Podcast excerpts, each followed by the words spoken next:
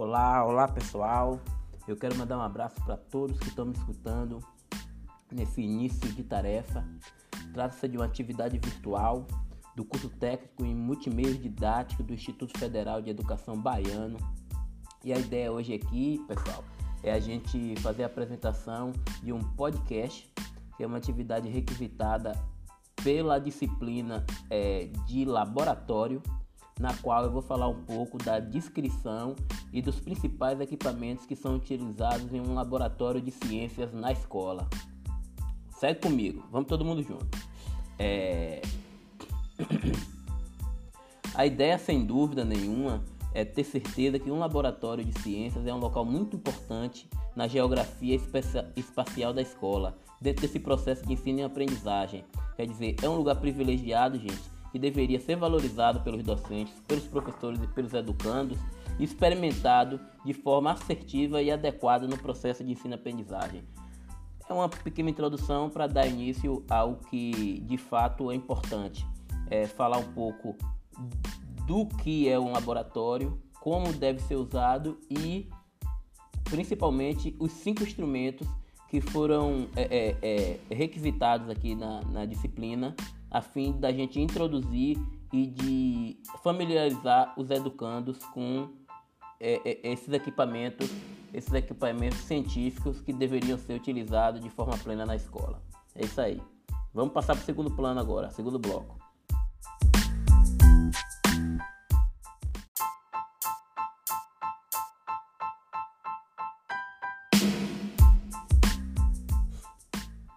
Vamos lá, vamos lá. Segue comigo, pessoal é, é o seguinte: a Lei de Diretrizes e Bases da Educação, que é o documento que norteia todo o processo educacional brasileiro, é o que dá diretriz e orientação a todas as escolas, Secretaria de Educação Brasil adentro e lá fora. No seu artigo 35, artigo 35, inciso 4 diz que é essencial a compreensão dos fundamentos científico e tecnológico dos processos produtivos, relacionando a teoria com a prática no ensino de cada disciplina. A ideia é, é ter um, uma consciência teórica do que a gente vai fazer e relacionar isso à prática. Daí a importância do laboratório, daí é, é, é fazer com que a coisa aconteça no laboratório, experimentar, daí a experimentação existir. É, ela mostra, essa lei mostra, pois, que as escolas do ensino médio devem proporcionar aos alunos oportunidade de união entre a teoria e a prática em cada disciplina. É, e escola deve proporcionar o conhecimento técnico e prático que promova a interdisciplinaridade.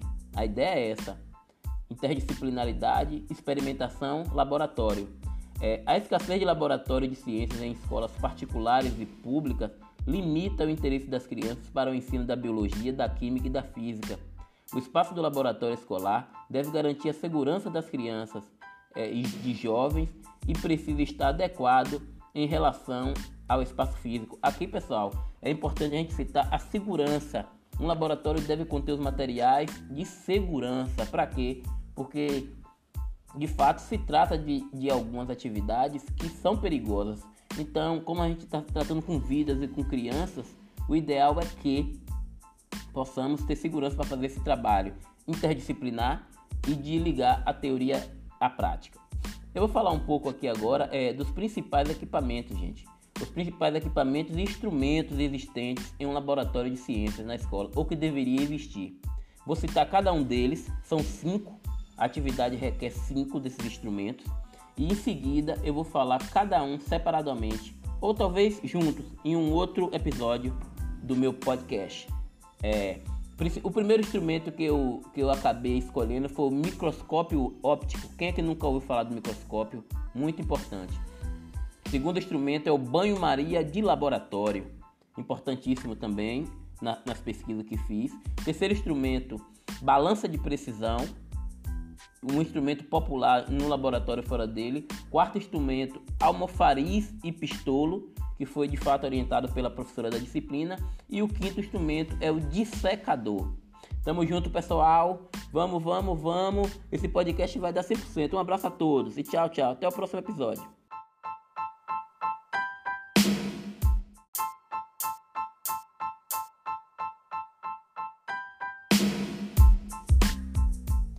Cheguei, cheguei, cheguei, estou de volta. Vem comigo, vamos comigo. Microscópio óptico. O microscópio óptico é um instrumento projetado para produzir imagens visuais ou fotográficas ampliadas de pequenos objetos. O microscópio para laboratório deve realizar três tarefas: produzir uma imagem ampliada da amostra, separar os detalhes da imagem e tornar os detalhes visíveis ao olho humano ou à câmera. Esse é o microscópio óptico. É, equipamento número 2: banho-maria laboratório. O banho-maria é um equipamento de laboratório que, como, que tem como finalidade o aquecimento de substâncias que não podem ser levadas diretamente ao fogo e precisam de uma elevação de temperatura uniforme e lenta. Geralmente, o recipiente que contém o agente que irá passar para o banho-maria será submergido em água ou outro composto até sofrer o aquecimento final, pessoal. É, equipamento número 3, balança de precisão.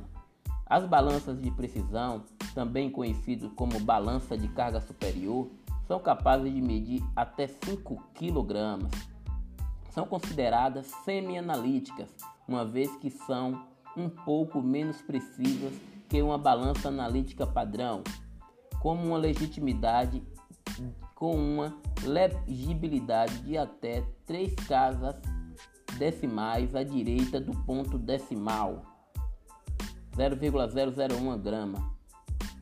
Almofariz e pistilo aparelho utilizado em análises volumétricas, o almoxariz com pistilo, equipamento usado para mecanização de substâncias sólidas, empregado em titulação, aquecimento de líquido para dissolver substâncias. É como se fosse um pilador, pessoal, que a gente usa é, dissolvendo e triturando algumas substâncias antes de passar para o triturador automático. É uma espécie de prévia para que o, o, o material se tornasse bem mais diluído e dissolvido, digamos assim.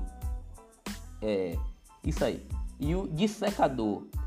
O dissecador, em suma, é uma das vidrarias do laboratório ou utensílios do laboratório. Sua principal função, como o nome já diz, é dissecar a unidade de alguns produtos. Então, dentro de equipamento, geralmente existe sílica gel, que serve para manter o seu funcionamento da melhor maneira possível. Então, gente, eu aqui agora eu acabei de é, é, relatar e citar os cinco instrumentos que eu achei mais interessante e importante de um laboratório escolar de ciência, um laboratório que é interdisciplinar e que trabalha é, os conteúdos de física, química e matemática. Vai um abraço para todo mundo aqui que está escutando esse podcast e tenha certeza que esse será o primeiro de muitos outros para tentar fazer uma educação melhor e cada vez melhor aqui no nosso Brasil. Um abraço e bom dia para todos. Tchau, um abração, pessoal.